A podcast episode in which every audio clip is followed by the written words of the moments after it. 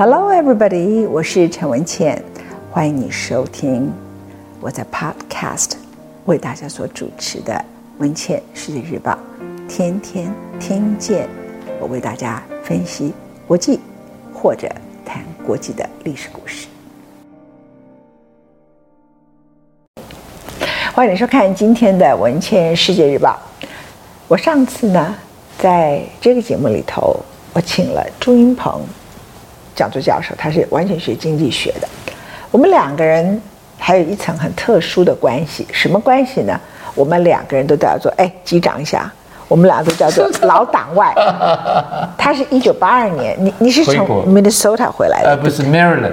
Maryland 回来的，你从 Maryland 回来。Minnesota 是你弟弟朱云汉，对不对？我把他记错了。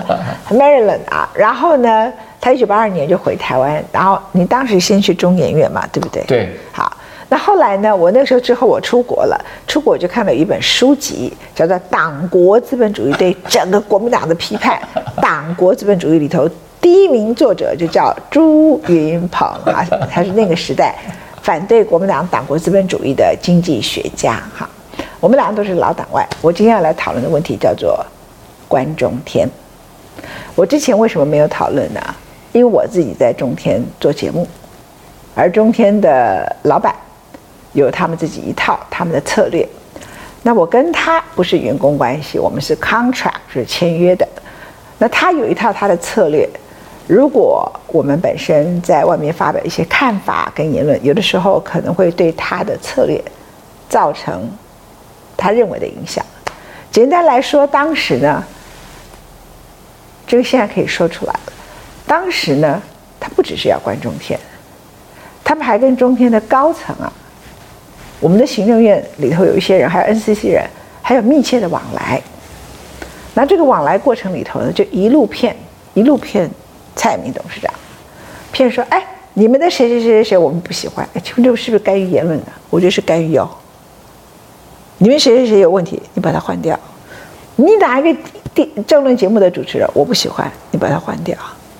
你怎么旺中集团里头有一个人叫胡志强，那我不能跟你混，这这不是逼胡志强退休？”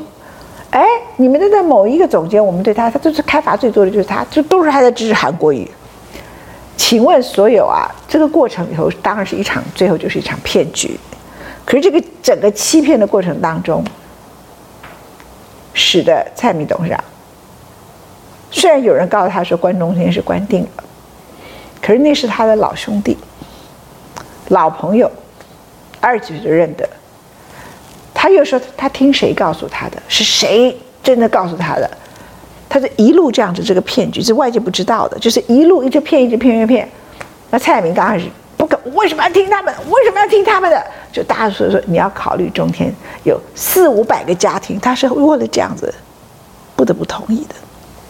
你不能意气用事，你不能在乎你的面子，你不能在乎这个，你不能在乎那个，因为有中天四五百个家庭，你为了换照，你要忍下来。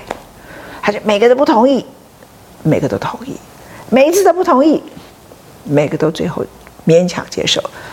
就最后呢，中天关台的那一天，我自己因为不是他们的员工，我不在场。我听《世界日报》跟我工作的同仁告诉我，蔡明自己跑到中天，对所有的员工道歉鞠躬，他说：“对不起大家，我犯了错。”那。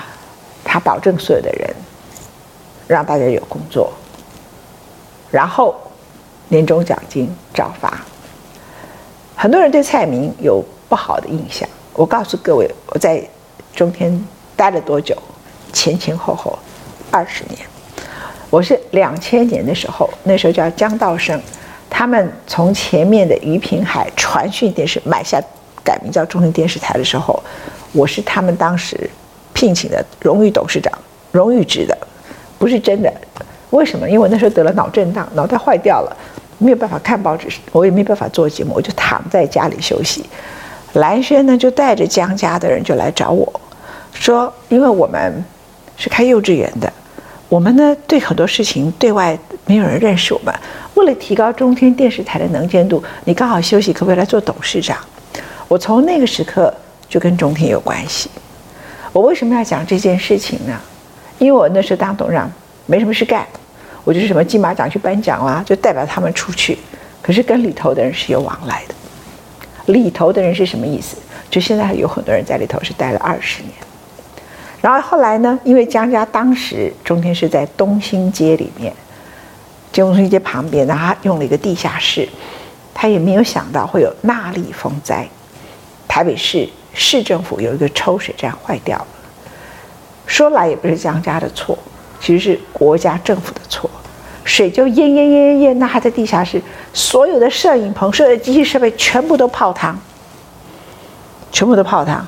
那江家赔不起这个钱，只好含泪把中天卖掉。卖掉时就卖给《中国时报》的余家。余家在金融海啸的时候投资失利，不是中天电视本身呢，中天电视一直都赚钱，结果呢是。他们自己去买到了雷曼兄弟，因此他财务破产，他只好卖掉中天，也卖中视，也卖中国时报。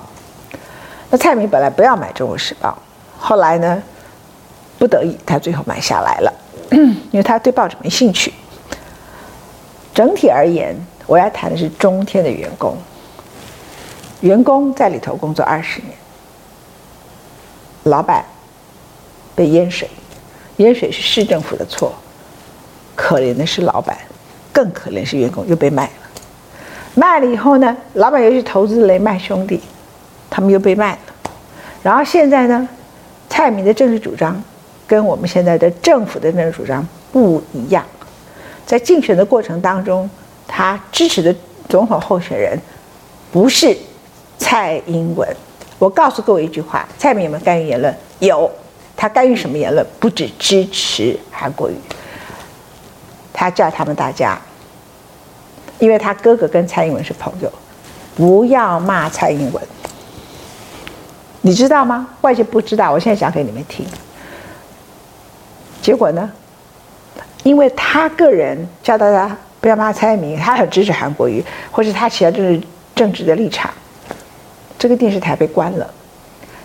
将近五百个家庭没有工作，而这些人有很多人在中央电视台，是我两千年时候就认识他们的。我很想问，这一次关台的这些 NCC，我也不知道他们叫什么专家了哈，可能是关台专家，不好意思，我不会尊敬你们。你们有没有想过，你们做这件事情，你对员工的影响是什么？他犯了什么错？那我自己是念法律。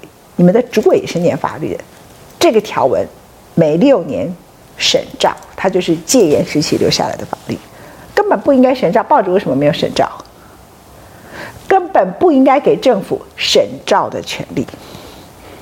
所有对广播电台跟电视的审照，都是威权体制以后的概念。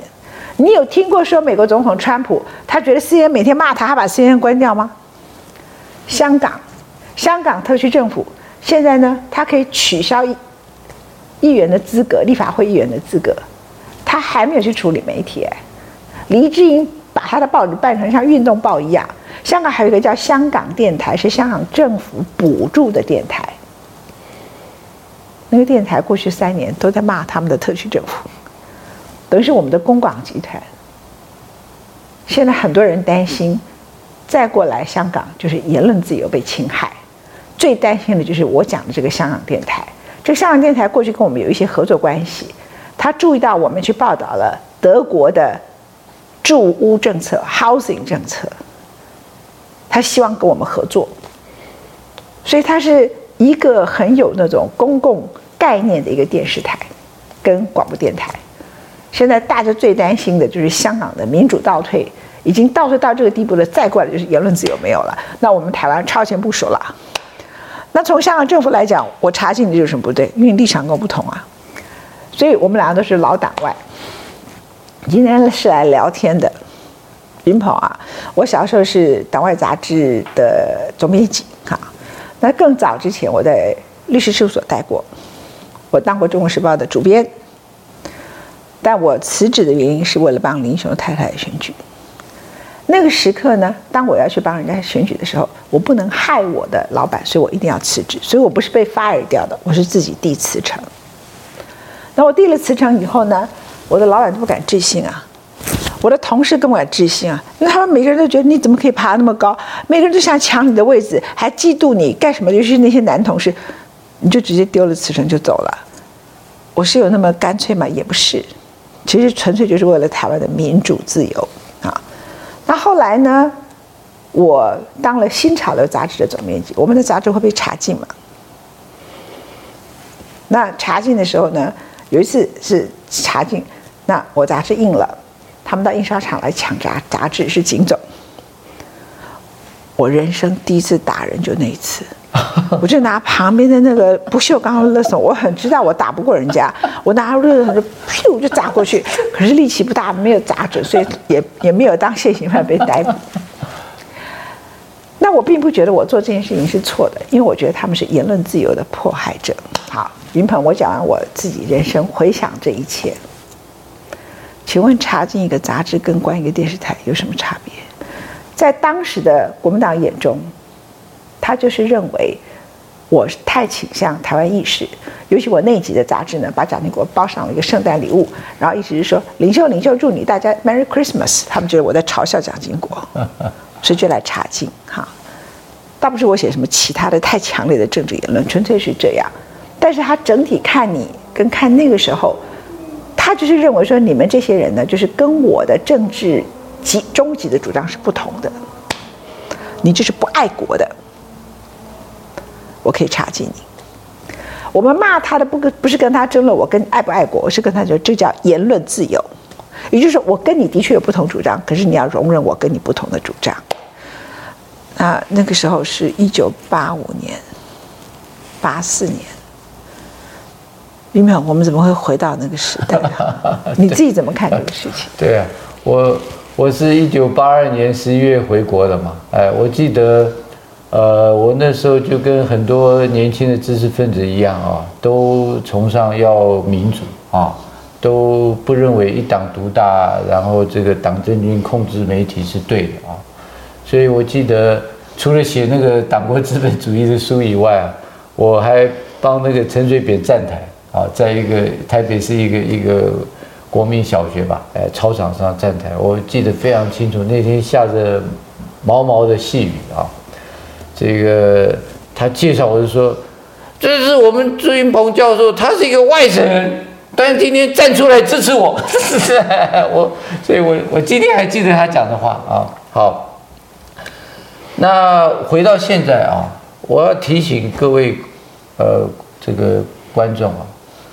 我们现在不是有个 NCC 嘛，对不对啊？国家通讯传播委员会，它之所以成立，它一定要有一个组织条例，对不对？嗯。好，请大家去看一看那个组织条例第一条怎么写。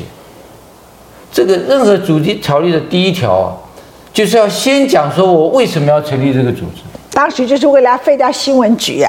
请大家去看一下它的第一条怎么写的。嗯。第一条的第一句话就是为了维护新闻自由，这是第一句话啊。然后呢，落实党政军退出媒体，这是第二句话。所以为什么要成立 NCC？就是为了要维护言论自由，要落实党政军退出媒体。等一下，大家还不知道那个“政”指的是什么？政府，对不对？哎，对对，党政军哦。哦，政是指政府，政党就是政党，政就是政府，军就是军队啊。所以，然后当然后面还有什么维护消费者权益什么什么啊。但是最重要的就是前面这两句话啊啊。所以 NCC 的每一个委员啊，不管哪一任，我我觉得你们都应该先去念你们组织条例的第一条。你才知道说你的工作，你的工作，你的你你成立这个组织的目的是什么？你不是来做警总的。当初为什么成立这个组织？就你不是来做警总的。就是就是为了要，因为第一条就是宗旨嘛。你不是来做警总的。他们现在他们现在跟警总的差别是什么？你可不可以告诉我？没有。查禁杂志有什么差别？就是除了没有拿枪以外，其他是一样。警总那时候没有拿枪，也没有拿枪，因为我拿垃圾桶丢他，他没有对我开枪啊。他们就跟我说：“你一个女孩子，你干嘛对我们那么凶？”好，我又没，因为我没砸到他，所以他们就算了。然后我再回到 NCC 哦，呃非常有趣，这是我从这个案子看出来的这个很奇怪的现象。大家很清楚吧？NCC 最早的组织法是什么？是，不是像现在一样哦？不是行政院长提名，是由立法院的各政党按照席次比例提名。嗯，然后也按照席次比例成立一个这个审审查委员会，嗯，然后把他们的提名人做审查以后投票通过，送立法院投票。对，哎，好，那呃呃，所以在那样的呃呃这个呃呃就是组织条例之下啊，委员里面一定有各党各政党人，对不对？对，就不可能没有，因为你那个是按照席次，哎，好。然后呢，呃，这个呃，就就这样子就成立啦啊！成立以后不久呢，这个我们我们这个政府啊，就把它送大法官，说这样的条例有违宪之虞。OK，好，后来大法官解释下来了，说违宪，为什么违宪呢？他说所谓独立行使职权，是指那个委员啊。在做决策的时候要很独立，但是没有说可以剥夺行政院长的提名权，这是不当干预行政权。OK，就是立法权不当干预行政权，所以这种方式是违宪的。OK，好，违宪了啊，那就就要修改条例嘛啊。好，他们就修改条例啊，修改条例以后呢，第一个把委员人数变得比较少了。啊，变成十一呃七个，变只有七个，原来好像是十三个人，变七个。然后第二个呢，抄美国的，就这七个里面啊，不得有半数以上，就是属于同一政党者，不能这个呃呃这个不能呃半数以上啊。好，所以听起来很很呃，当然是就是全部由行政院长提名啊。那本来是。主任委员是由委员互选，后来又改了，变成是行政长。行政长这样提名的时候，就是说这个就是未来的主委。好好，那我就想一想说，超美国的美国的那个 FCC 是五个人，对啊，也是规定这个同一个政党的不得超过三个人啊，可以三个，最多三个。现在就是三个共和党，两个民主党啊。可是大家知不知道？美国是柔性政党，一个任何一个人要当党员啊，他不需要什么拿申请书，还要缴党费、领党证的，没有，他就是决定，在这个总统或者各级委员、呃议员初选的时候，他要去参加哪一个党的初选，他就登记，他他就是党员，所以这是柔性政党啊，所以美国有去登记的啊。或者有意向上被民调认问说他是党员的人，占全美国的人民，啊，就是真正有去登记过的，超过三成，啊，啊，那当然，那个如果是出来担任官职的人，那几乎是没有一个人没有去登记过，啊，所以都讲得出他是什么党，啊，而且他讲什么党的时候是自己填的，是。是他要任命之前，他叫你填是哪个党啊？他就是填那个党啊。可是这个美国人，这个就是通常比较诚实啊。他他以前登记什么党，他就写什么党。啊，那所以在这个专家学者里里面，在政治圈里面的话，就是属于党员的远超过三成，可能是七成、八成，甚至九成。啊，包括法官在里面。对，啊，法官都要登记。好。敝国呢？帝国是刚性政党，不管是国民党或者民进党，都是出成型那个苏维埃共产党的体系，是刚刚性政党，是有小组的，小组长要要申请，要有人推荐，要通过，然后拿一张党证，不想要退的时候还可以拿去烧。美国没有没有党证，也没办法烧党证，然后每年要交党费。那请问我们的党员人数，在我们这两个党大党加起来，啊，就用比较乐观的估计，就用上次选党主席的时候估计，我算过，占我们全部公民百分之一点五，哦，所以他是民进党，你根本查不出来。就所以换言之，绝大多数专家学者都不是都没有党员身份。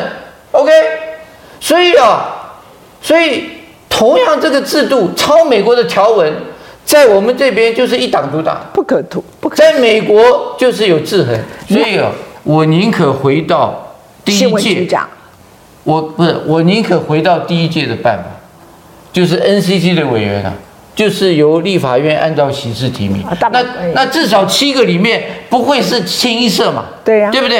哎，现在现在是。行政院长要做什么事，他只要找到人说，你可不可以帮我完成这件事？只要那个人说 yes 就可以，然后顺便问他，你有没有入党啊？OK，最后听说都没有哦，很好，你们都不是党员，完全符合。所以我意思说，抄这个美国的条文到台湾来，哎，文件不只是只有这个所谓的独立机关是抄这个条文的。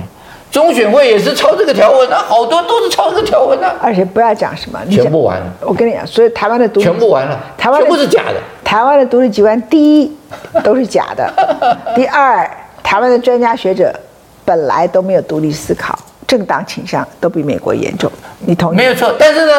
党原来是党籍然是空白，就是跟美国完全不一样。没有错，就是美国的很多知识分子，他不会今天是共和党的就全部都听川普的，对，民主党的也不会全部都听什么奥巴马，听拜登。而且他不会说他明明以前都登记民主党，为了去那个符合那个条件，他这次填共和党，因为他只要干这么一次，他的整个社就完。我问你一个问题好了，很多人会认为说。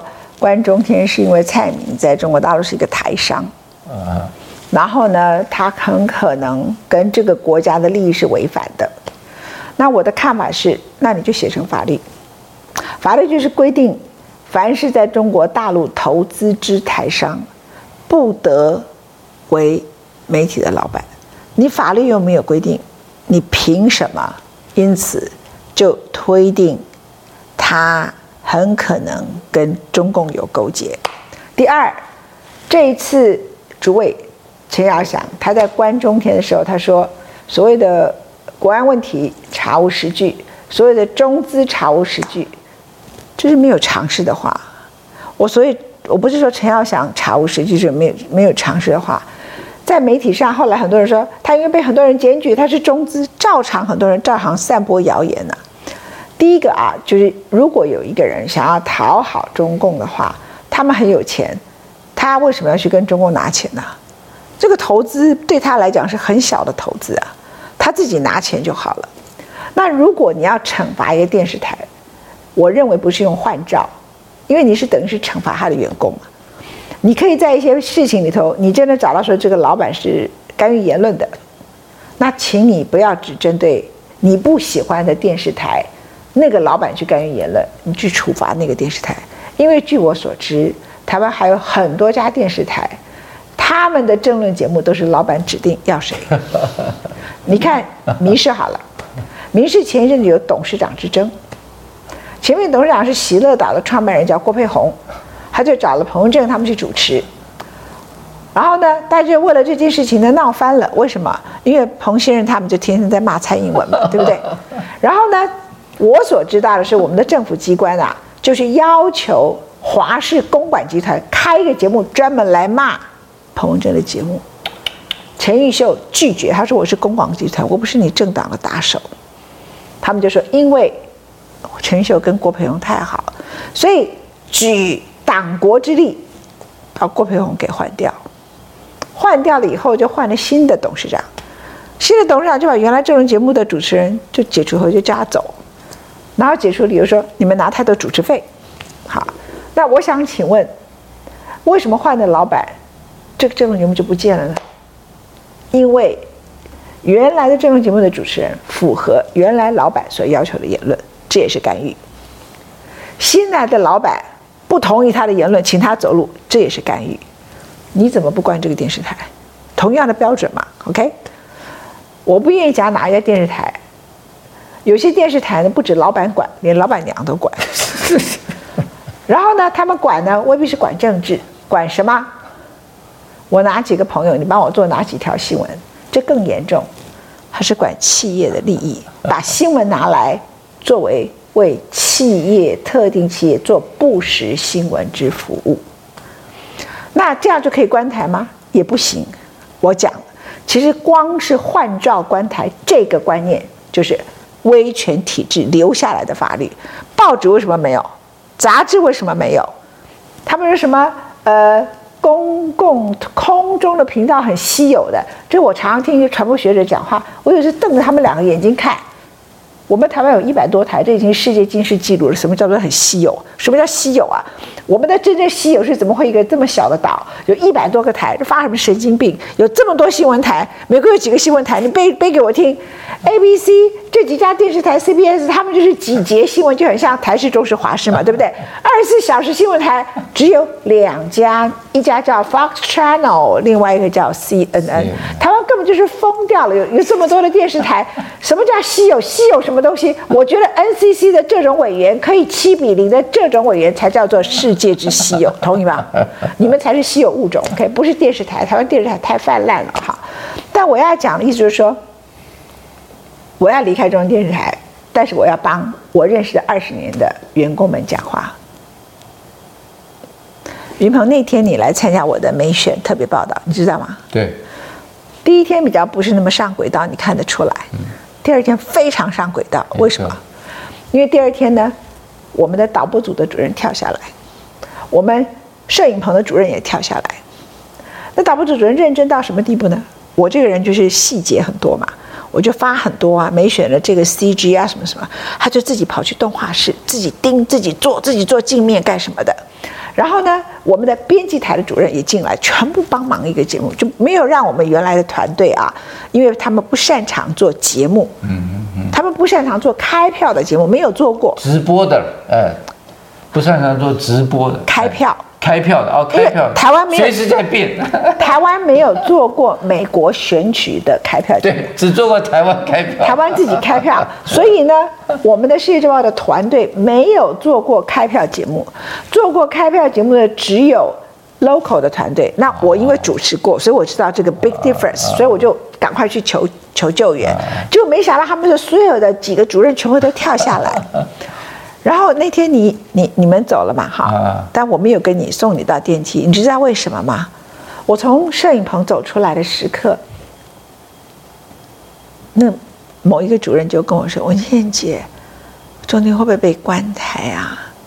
这里有快五百个家庭。”哎，我那时候第一次想这是个问题，从言论自由换到另外一个角度。另外一个是我在那里认识二十年的，他是人家是完全做制播人员的，制播人员根本跟言论内容没有关系啊。那老板这样卖来卖去，卖来卖来去，那个人就跟我说，我们每个人都对这件事情很忧虑。我就问他们说：“你们这样人心惶惶，还这么认真来做节目啊？我真的很谢谢你们。”我就跟他们举了一个躬。他说了一句话。说到后来，他哽咽，我也掉眼泪。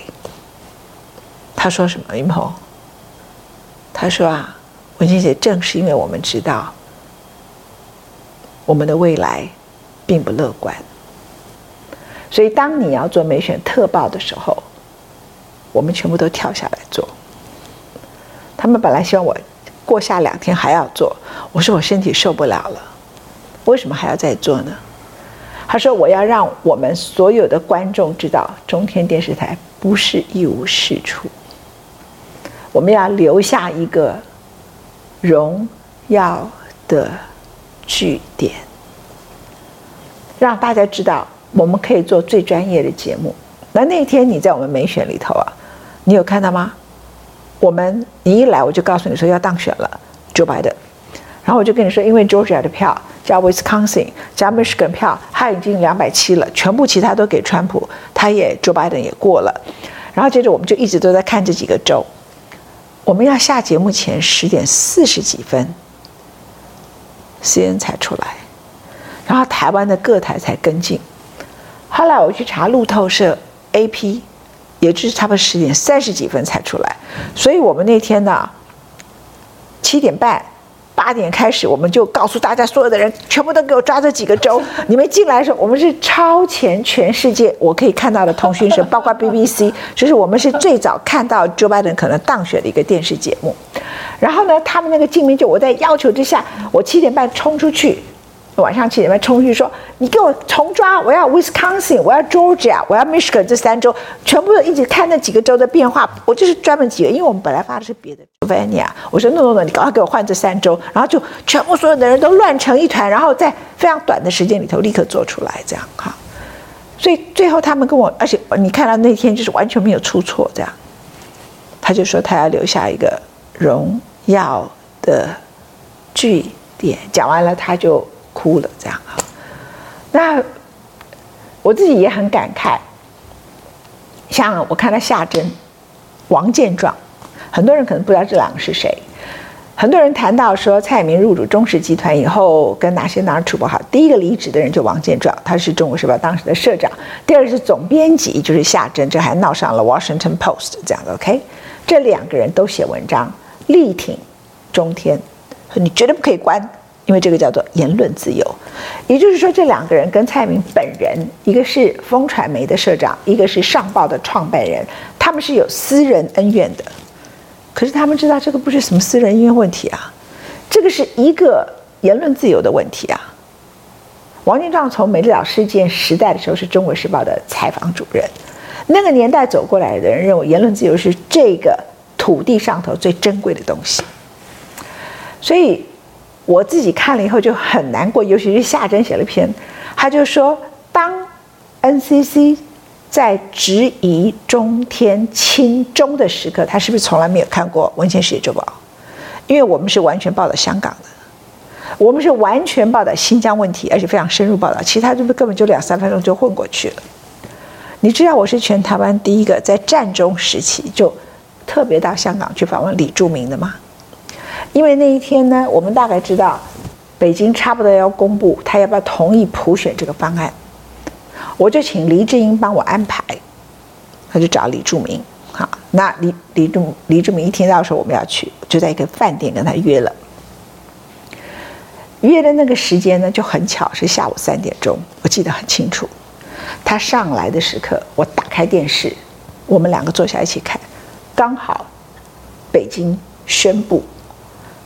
他不同意普选的几个方案，所以他是跟我一起看到他们对普选的需求被中国的二十三条跟几个重要的草案一个一个对于普选他的几个方案一个一个驳回。那同一个时间，他的手机就一直响起，有 BBC 要采访他，呃，美联社要采访他，谁要采访他，谁要采访他，他就说我现在在接受采访，我待会儿再回电话。所以我们是全世界第一个采访他的媒体，那完全是我选的时间，刚刚好这样子，就是是。特别一个巧合，但是知道大概是那一两天，可就刚刚好是我访问他的那个时间公布哈，立即采访。那我们采访了他，那也特别就是看报道，大幅度的报道战中，然后也报道反送中各方不同的心情跟态度跟各种，我们用一种宏观的解释去看他。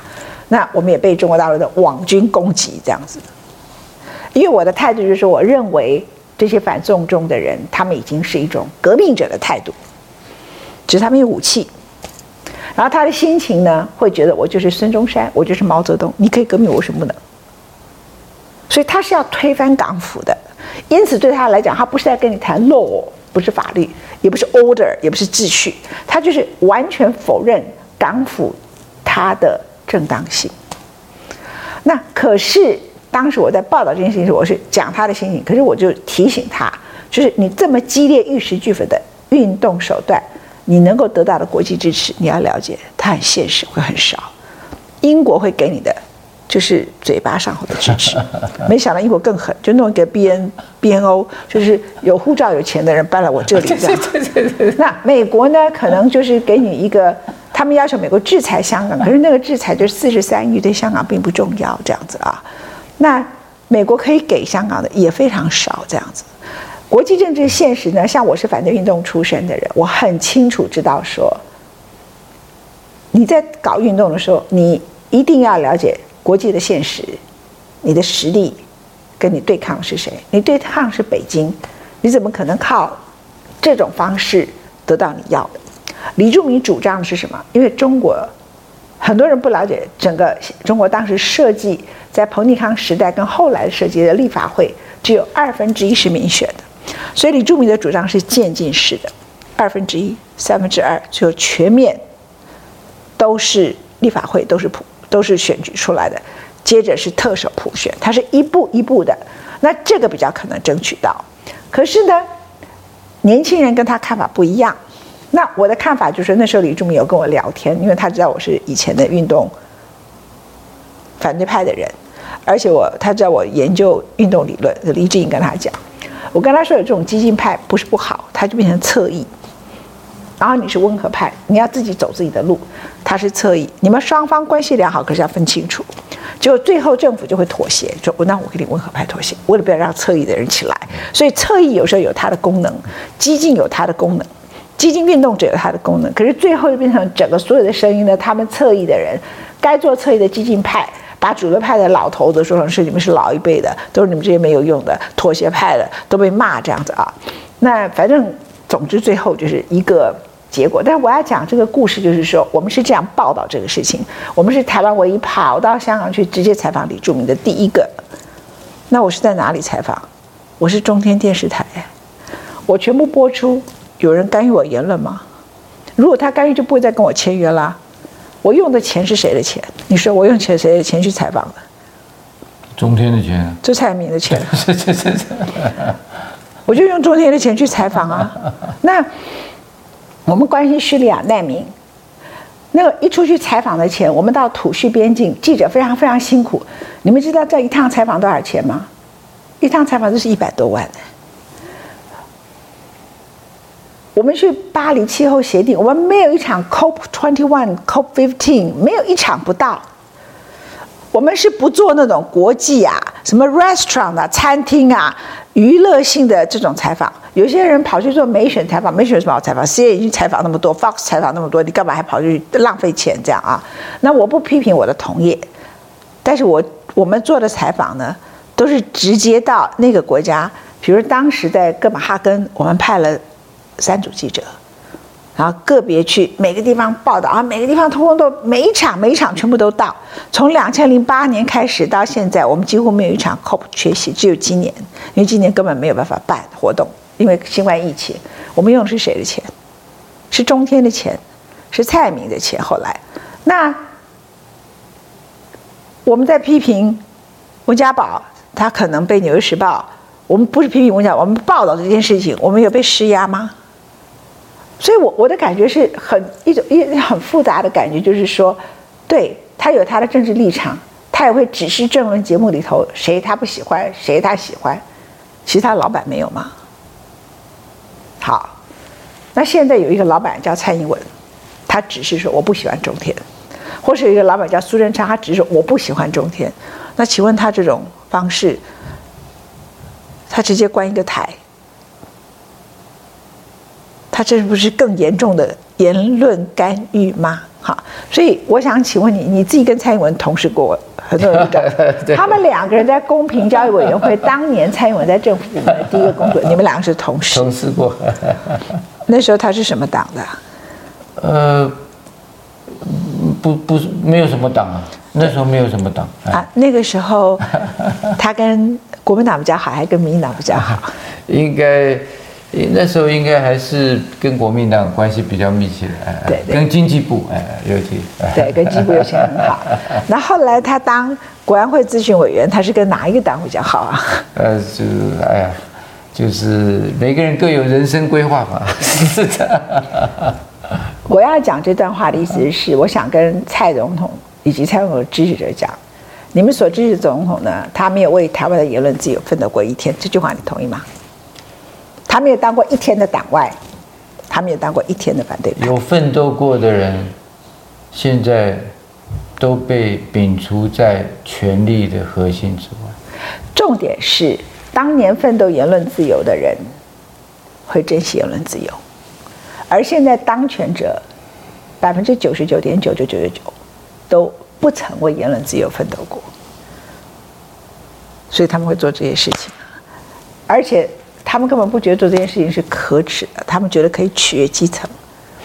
那那天有一个他们的基层里，我的朋友就打电话给我，他觉得说他很不喜欢，他觉得我到别的电视台对我比较好，什么诸如此类。我就跟他说：“Wait a minute，第一个我可能也不不是百分之一百跟蔡明的政治立场是一样的，我也不会像他对谁的言论不满，我就觉得说那个人可能上节目不恰当，我也不会像他这样做。但是你不同意一个人的方式，不同一个人的主张，不同一个人的态度，跟你。”关掉那个电视台，那个是完全不成比例的一个惩罚。